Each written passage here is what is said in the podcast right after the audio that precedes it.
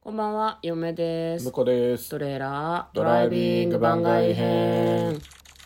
はい、始まりました。トレーラードライビング番外編。この番組は映画の予告編を見た嫁と婿の夫婦が内容を妄想していろいろお話していく番組となっております。運転中にお送りしているので安全運転でお願いします。はい、今日は番外編でございます。はい、まずですね、お便りを読んでいきたいと思います。えーラジオネーム、カニのまるちゃん。鎌倉殿のお二人のおかげで楽しめましたおというおあら便りが届いておりますあ。ら、ありがとうございます。ね、私たちの雑な雑な、 雑な振り返りを楽しみにしてくれていた人がいたんだと。楽しんでいただいたみたいでよかったですね。うんは、いよかったですねいや別にあの鎌倉殿は普通に楽しかったと思うんそだうけそどうそう。あの僕らのおかげではなく、多分鎌倉殿めっちゃ楽しかったんだろう 楽しかったとあの仮にこの配信を聞いていなくても楽しめたとは思うんですけど、まあな相乗効果みたいあなありがとうございわかんまない味変的す。な味変的なね、なんそだうろうね。なこうたな食べてたピザちょっと飽きてきちゃったから蜂蜜かけたらちょっと美味しかったみたいなことだと思うなよ、るほど、なるほど。なくても別に面白かったと思います、はい ありがとうございます。えー続きまして、ラジオネーム、サニーレインさん。突然失礼します。鎌倉殿を見てから、お二人の感想やいろいろな方の感想を聞くというのをルーティンとして、いつも楽しませてもらいました。鎌倉殿が1.5倍増しで楽しめたような気がして、お二人には感謝しています。お二人は新選組をまだ見ていないとのことですがぜひ見てほしいですそして鎌倉殿のように途中途中でお二人の感想が聞きたいです絶対面白いのでおすすめです個人的には斎藤はじめが好きですが土方も沖田もかなり良いのでぜひおすすめしたいですお二人の感想を楽しみにしていますというお便りとリクエストが届いておりますありがとうございます。ありがとうございますあ。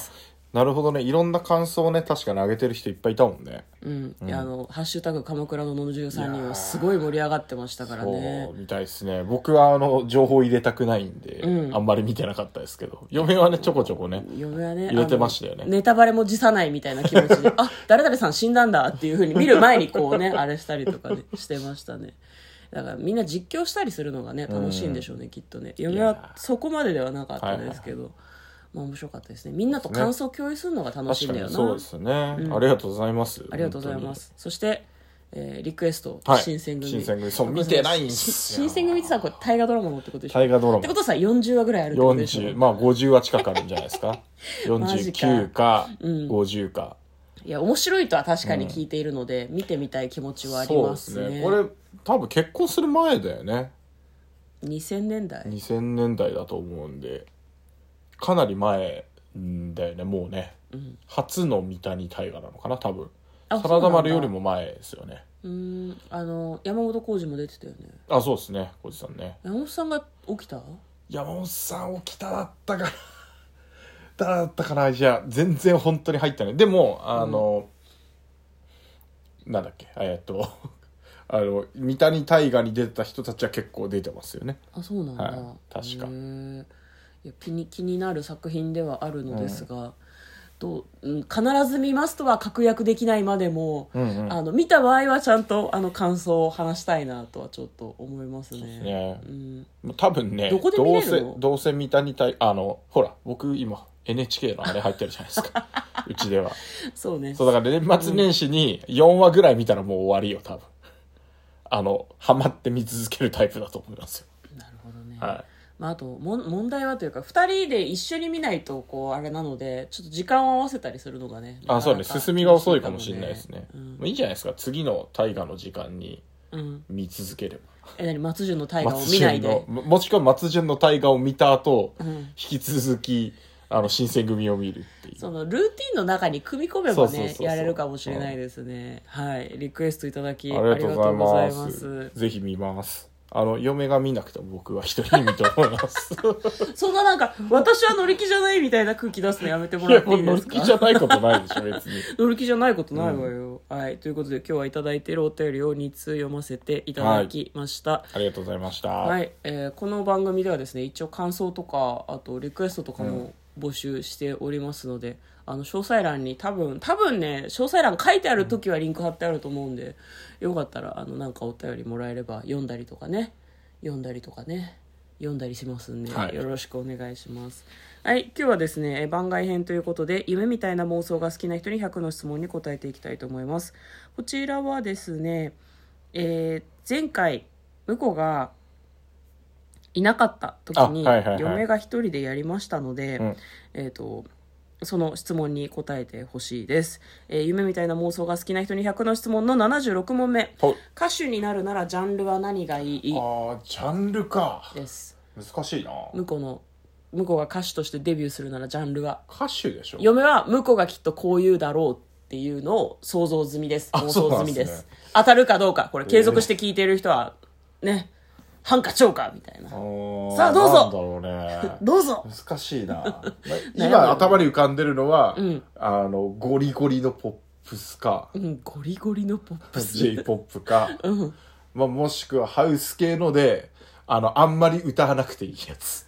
それ歌手デビューじゃないんじゃないの えなになにあれあれあれゴリゴリのポップスっていうのは誰を想像してるのあ、えっ歌手で言うとね、女性アーティストですねおーうん愛子さんとかお好きなんででもなんかあのなんだろうな結構最近見てるのが、昔から好きなのがねあのジリマリのゆきゆきさんとかああはいはいはいはいなあの木村カエラさんとか、はいはいはいはいあのウルフルズとかもちろんあの何男臭いバンド系も好きではあったんだけどなんか聞くのは結構女性アーティストが多かったなと思って。うん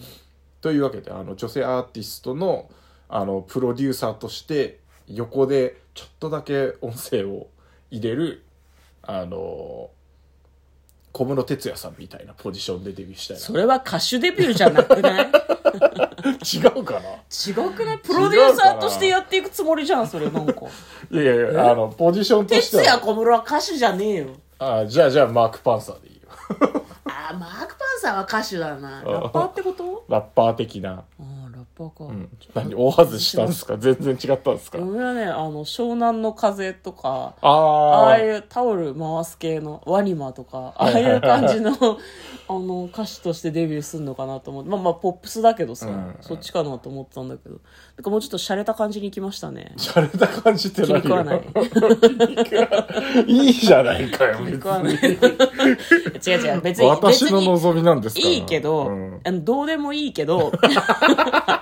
妄想が外れたことが尺だってあ話ー別に向なるほどこねうが何でデビューしようか本当いいんで僕すのことよ何も分かってないですよねちょ当たったと思ったちなみに嫁なんだと思いますか、 え嫁うん、いや文句言ったんだからね当てれるよね、嫁うん、なんなんですかえ歌手デビューするとしたらでしょ、んするとしたらでしょ、うんしないっていう外れですあそうで すか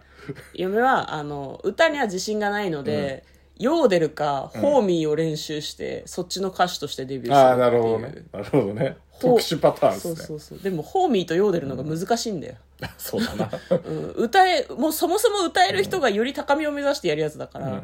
ホーミーはねあの動画見たけど難しそうでしたね、うん高音と低音の2つの音を口の中で鳴らすみたいな、うんうんうんおーへおーみたいな感じで練習したモんですンゴルかの人がちょ一瞬ね2秒ぐらい練習したけど 無理でしたしヨーデルはもっと難しかった、はいはいはいあれ裏声と地声をうんうんものすごいカチカチカチって切り分けないと歌えないから、はいはい 無理えなるほどねまあでもあの大体合ってましたねなえ何 がええデビューしないっていううのはこの人歌自信ないはずだから も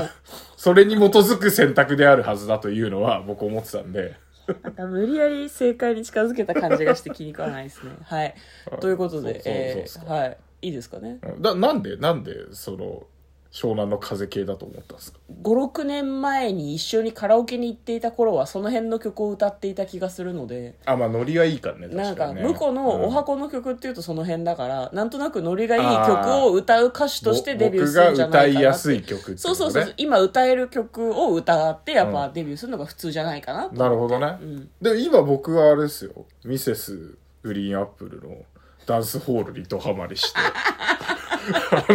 もうこれあ本の当ね本当ね頭おかしくなるぐらいずっと聞いてあのてそう11月ぐらいから、ん10月かな11月ぐらいから聴き始めたけど、あの Spotify の今年のナンバーワン曲なんですよ ね怖いんだよ100回以上回ってるらしいあれ歌詞で「いつだって大丈夫」っていうのがずっと流れてくるんだけどもあまりにもずっと聞いてるから「全然大丈夫じゃねえよ」っていう話を 別にミセスグリーンアップルは何ら悪くないんだけど聞きすぎなんだよなねちょっとダンス風になってるのがいいですね、うんまあああれで僕はミセスを聞き始めたのでミセスって略すのいやわかん ないミセスじゃわかんねえだろグリーンアップルの方じゃない略すらさそうなのかないやミセスじゃないいやわかんない私好きなグループは別に略さなくていいと思うけあど、ねまあ確かにねジュディマリみたいな略し方があるのかなあああるかもね、うん確かに確かグにリアップみたいなグリアプおあでもオフィシャルヒゲダンリズムもヒゲダンじゃないですかグリアップグリアわプかんないあとはそのその曲が好きでその曲にハマってる感じだからミセスグリーンアップルのファンのこととかちょっとあんまわかんない、まあまだわかんないですねこれまかだわんらないって徐ことね々にあのハマっていくかもしれないし、ハマっていかないかもしれないし、いやまあでもあれは、なんでねあのす僕の好きな「ワンピースのはいあの「レッド」っていう映画であの楽曲楽曲も提供してるんであそうなん「だ私は最強」がミセスが提供した曲のはず ですねミセスって略すの絶対変だよ 違うかないやわかんないけど合ってる気がするんだけどミセスで合ってる気がするんだけどミセスだと誰なのかわかんないじゃん まあいいですけどね、はい、ということで今日はですね、えー歌手としてデビューするならどのジャンルでデビューするかうんについて、えー答えたりとかお便りを読んだりしてみましたよかったらまた聞いてください嫁と向こうのトレーラードドラライイビビンンググ番番外外編編ももああっったたねねメリークリスマスメリークリスマスメリークリスマス